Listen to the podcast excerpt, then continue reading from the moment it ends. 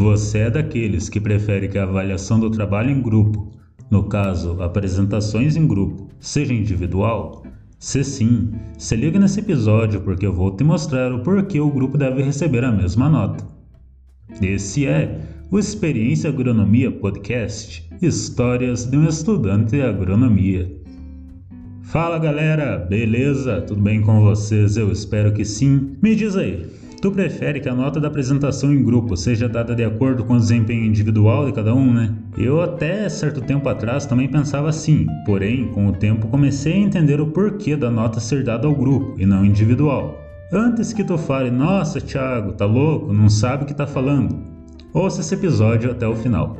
Aproveita e já compartilha o link lá no grupo da faculdade, que assim tu me ajuda a continuar produzindo podcast.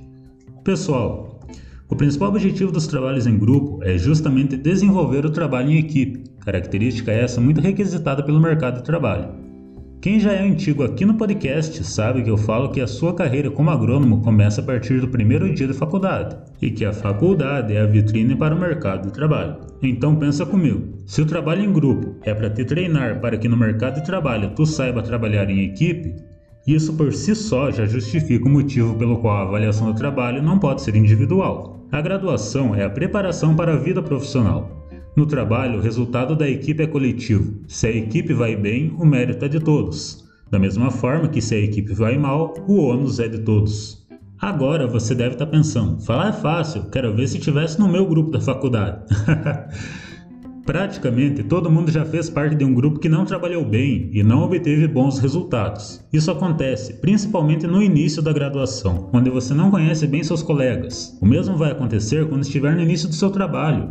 O ponto principal é que o lugar para você errar é na faculdade e não no mercado de trabalho. Nessa mesma linha, outra analogia que podemos fazer é a seguinte: quando o professor escolhe os integrantes de cada grupo, Véi, todo mundo fica bravo com o professor, né? Porém, se eu fosse professor, faria isso em todos os trabalhos em grupo. Quando você faz grupo com seus amigos, já há um entrosamento e, por consequência, as ideias são discutidas com mais facilidade e postas na mesa. Já quando tu trabalha com outras pessoas da tua turma, que tem menos ligação, o diálogo fica mais engessado. Entretanto, o desenvolvimento sociocomportamental é muito maior quando tu participa de um grupo que não tem ligação com as outras pessoas. No mercado de trabalho, na maioria das vezes, tu não vai poder escolher a equipe que vai trabalhar, seu supervisor que irá definir isso. E cabe a você a tarefa de se enturmar e socializar para entregar o seu melhor resultado. A reflexão de tudo isso é: aprenda a trabalhar em equipe e aceitem os resultados como equipe. Outro exemplo que provavelmente tu também já viveu é quando alguém do seu grupo não ajuda em nenhum ponto do trabalho. Aí tu pensa, avaliação individual nesse caso é mais justa. Porém, isso também pode acontecer na sua vida profissional. Ao invés de tu se vingar dessa pessoa através da nota, tente fazer com que ela trabalhe como equipe.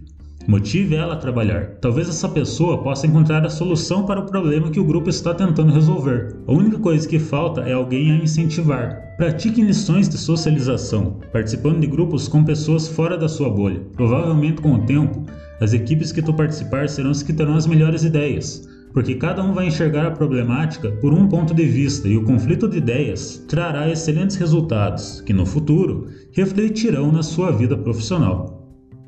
Esse foi o Experiência Agronomia Podcast. Siga-nos no Instagram, arroba Experiência Agronomia. Lá tu pode mandar sua dúvida, sugestão ou então me corrigir caso eu tenha falado algo errado. Se tu quer ficar mais inteirado do mundo do agro, recomendo que ouça o Agro Resenha Podcast onde encontra assuntos variados sobre o agronegócio. Ah, e não se esqueça de indicar esse episódio para seus amigos. Mande o link no grupo da faculdade, assim vai ser muito mais fácil encontrar novos grupos para participar. Até o próximo episódio!